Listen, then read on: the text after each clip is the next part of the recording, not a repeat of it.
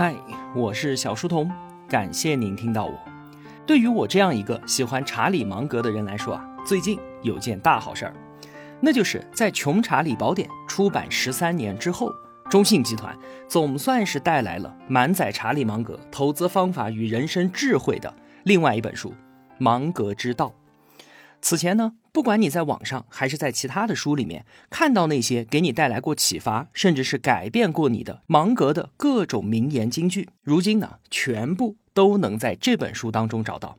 而且你还能够清楚的看到芒格是在什么时候、什么情境下，针对什么问题和事件说出那些话的。《芒格之道》这本书啊，完整的收录了从1987年到2022年。查理芒格在股东大会上的讲话与问答，他分享了自己的投资理念、世界变革的观察、商业洞见、思维模型、人生哲学，以及为人处世之道和人生智慧。整本书啊，六十八万字，光是整理翻译这些讲话，出版社就用了两年的时间。而且呢，在每一次股东大会讲话的前面，这本书的编辑还细心的整理了查理芒格和巴菲特共同执掌的伯克希尔公司在这一年当中经历了什么样的大事件，尽可能的让我们这些读者回到当时的情境中，能对查理芒格更加的感同身受。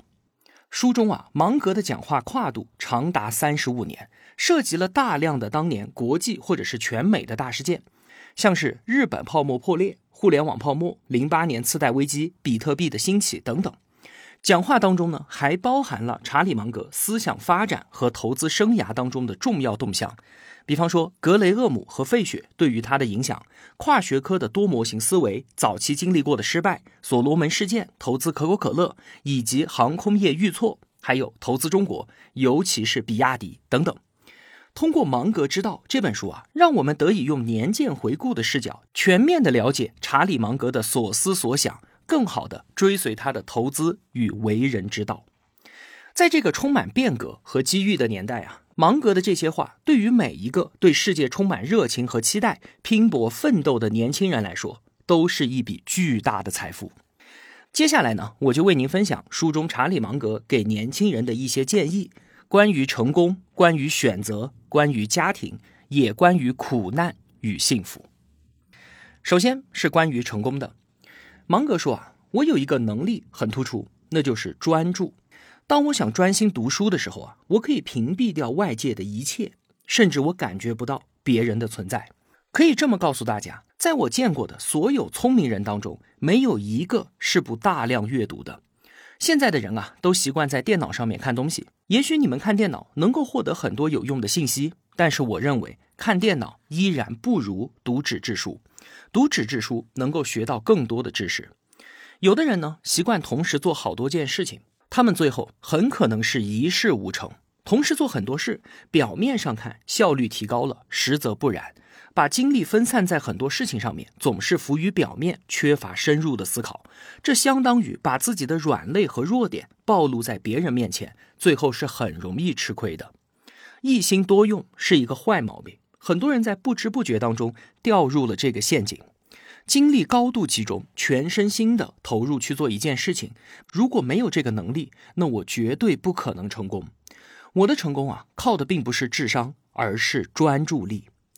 如果说啊，我真的有一点成就的话，主要是因为我有一股打破砂锅问到底的劲头。我就擅长做一件事，把事情想通、想透，深入思考，找到正确的答案，然后付诸行动。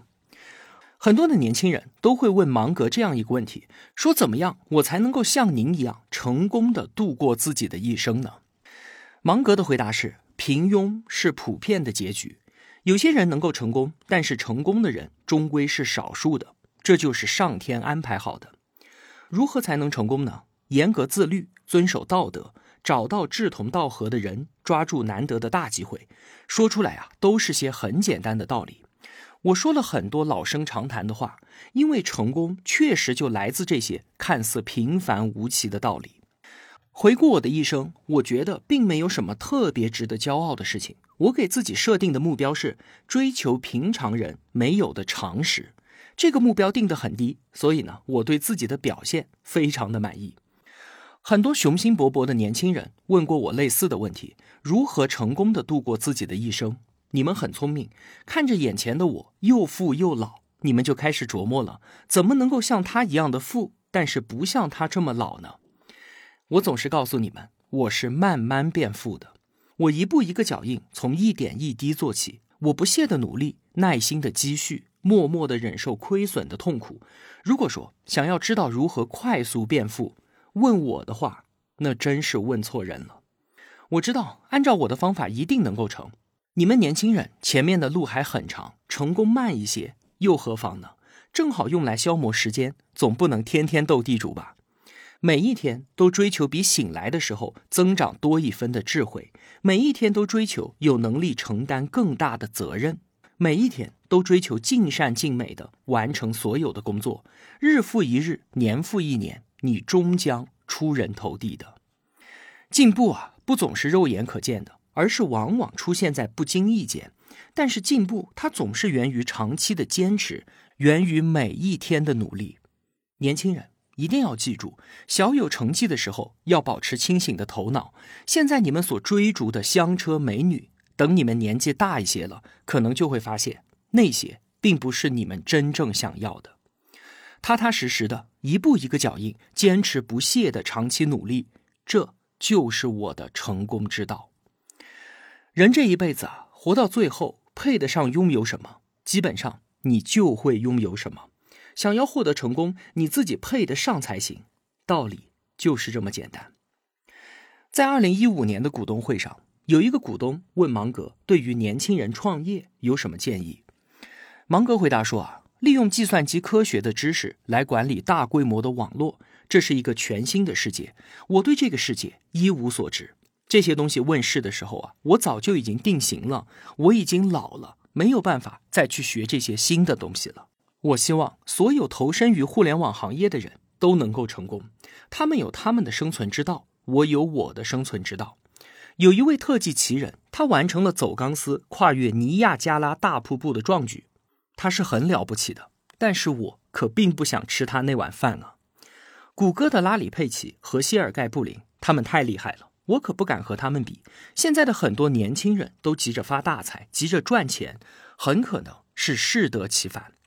我建议你们像我一样的慢慢变富，变富是一个很享受的过程，慢慢变富才能细细的体会到其中的美妙滋味。一夜暴富有什么好的呢？暴富之后，很可能不是被自己打败了，就是被别人骗了。慢慢变富，一辈子都乐趣无穷，有滋有味。以上是关于成功，其次关于选择。在二零一七年的股东大会上，一位年轻人问查理芒格说：“我自己啊，对于很多学科都非常的感兴趣，在这个强调专精的时代，追求广博，能够有出路吗？”芒格回答说：“这个问题问得很好。我喜欢研究各学科的知识，但是呢，对于大多数人来说，这个路子是不合适的。我广泛涉猎，一是因为我感兴趣，另一个呢，是因为我比较擅长跨学科这种思维方式。但是呢，对于大多数人来说，还是要追求专精，有一技之长傍身才是正道。不过呢，话又说回来，专精固然要紧，广博也不可或缺。”在专精的基础上，拿出百分之十或者是百分之二十的时间去学习不同学科的主要知识，这样是比较合理的。一方面，必须要了解各学科的主要知识，这样才不会困于自己的专业领域；而另一方面，还是要把主要精力放在自己的主业上。另一位年轻人问芒格说：“我刚刚步入社会，正在寻找合适的职业方向，现在感到有些迷茫。”在寻找合适的职业的时候，我主要从两个方面考虑：一个呢是我做什么样的工作能够做得最好；另一个呢是我做什么工作能够给社会做出最大的贡献。您觉得我这么考虑对吗？你认为一个人应该如何选择自己的职业呢？芒格回答说：一个人怎么才能知道自己适合做什么？我给大家讲一个自己的经验之谈。我这一辈子，凡是我不感兴趣的事情，我几乎都做不成。一个人整天做自己不感兴趣的事儿，怎么可能成功呢？要做自己感兴趣的事情，我们拗不过自己的天性。在心底里不喜欢的，再怎么逼自己，你也做不好的。做自己感兴趣的事，这是其一。其二呢，我们要发挥自己的优势，做自己擅长的事情。如果你身高只有一米五，如何能够在篮球场立足呢？所以说，在选择职业的时候，我们要把自己的兴趣和优势结合起来，综合考虑。刚才你提到了为社会做贡献，这就涉及道德问题了。我们当然要讲道德。但是不要觉得自己的思想很深刻，世界很庸俗，总以为举世皆浊我独清，与世界格格不入。不要这样。我的偶像是犹太哲学家麦蒙尼德，他首先是一位悬壶济世的医生，每天辛勤工作十到十二个小时，他的大量哲学著作都是利用业余时间完成的。麦蒙尼德相信人应该活得充实。我建议年轻人多做一些实事。年轻人不应该满脑子的大道理，比如整天想着该走这样的路线还是那样的路线。年轻人应该踏踏实实的做一些实事，学学麦蒙尼德。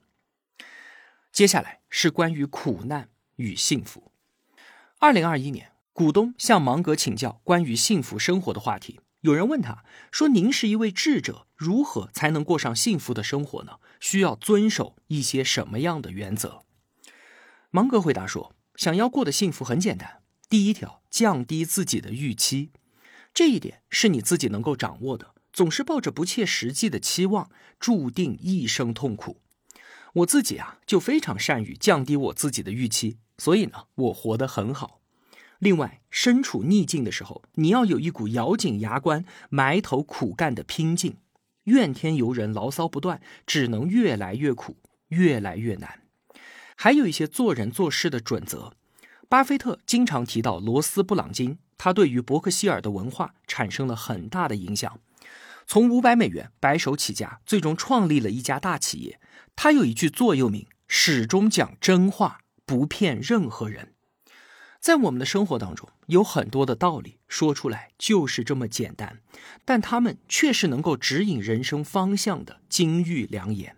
还有李光耀所说的“第一次就做对”，这也是一条非常有用的原则。我和巴菲特都很老了，我们这一辈子有个共同点，就是我们都咬紧牙关，埋头苦干。我们哪里有什么秘诀啊？二零一七年的时候，有多位股东问芒格说。在人的一生当中啊，世界会发生很大的变化。等我到了您这个年纪，有什么东西是不变的吗？将来的好生意和现在的好生意有什么共同之处呢？芒格说啊，唯一不变的就是难这个字。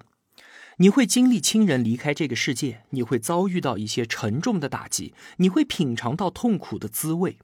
人的一生九九八十一难，走到生命的尽头，才发现。一切都是一场空，无论你怎么拼搏，人生注定以失败收场。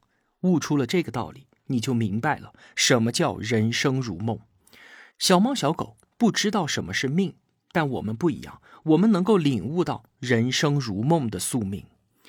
有人说啊，热力学定律中讲的能量守恒根本不适用于人生。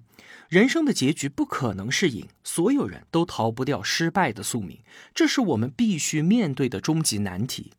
但是，如果我们乐天知命，就能够以积极的态度去面对人生，在有限的人生里活出自己的价值。这个道理，大家应该能想明白。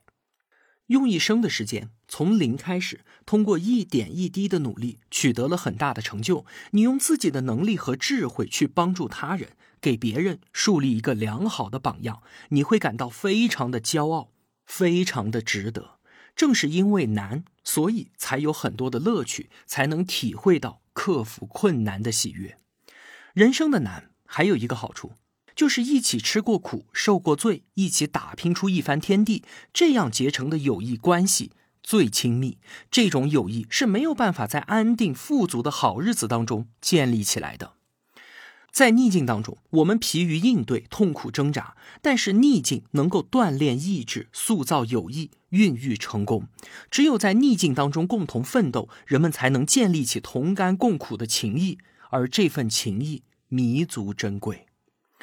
面对困难，我还有一个观点：人生的困难是一个接一个的，每个困难都是对于我们的一次考验，都是我们表现自己的机会。我建议大家以这样的态度去面对困难，特别是等你上了年纪之后，这个态度就非常有用了。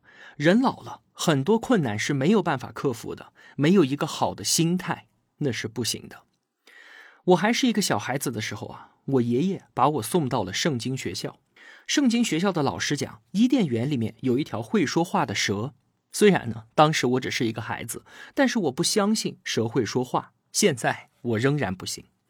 没有宗教信仰，并不代表没有精神追求。基督教用会说话的蛇来叫人向善。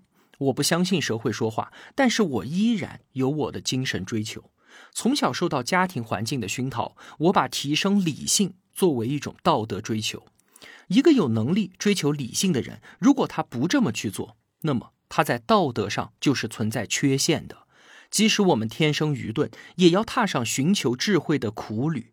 因为理性之光能够帮我们驱散愚昧的暗，我们应当把提升理性作为一种道德追求，成为一个更理性的人，成为一个更完善的人，这是每个人应尽的道德义务。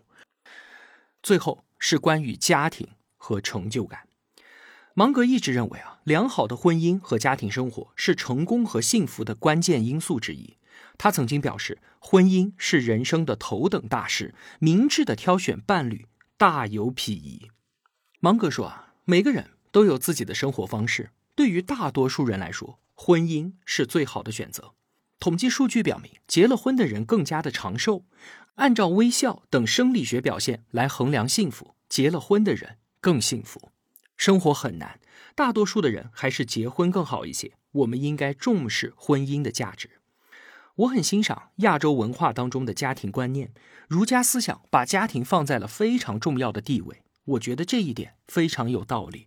如果我们失去了家庭观念，我们的文明就将失去根基。相比于财富和地位，我更加看重家庭，但是我也痛恨贫穷和卑微。为了摆脱他们，我付出了很多的努力。大多数人啊，在经过努力取得成绩之后，会为自己感到骄傲。那些登顶珠穆朗玛峰的人，哪怕只在山顶停留了十五秒钟，也会感到无比的骄傲。西塞罗说过：“老年是丰收的时节，老年人可以细细的品味一生的收获。”有人批评西塞罗只想着自己，没有想着上帝，但是我支持西塞罗的观点。一个人到了老年。能有许多值得回忆的成就，这样的人生是很有意义的。好了，以上就是我今天为您分享的内容了。最后呢，还是有五本书送给能够听到这里的同学。六十八万字的《芒格之道》，非常厚的一本书，制作精良，包装也非常的精美，定价是一百九十八。如果你想拿到这本书，请在小书童频道微信公众号内找到本期图文。关于成功、选择、幸福及成就感，你有什么想说的？请在评论区和我聊聊吧。五天之后，我会从所有的留言当中选择五条回复，并索要邮寄地址，然后呢，由中信出版集团直接将书邮寄给您。我当然更愿意选择留言用心，并且长期陪伴支持我的同学，送出这份心意。感谢中信出版集团对于本频道的支持，也感谢同学们长期以来的陪伴与守候。我是小书童，我在小书童频道与您不见不散。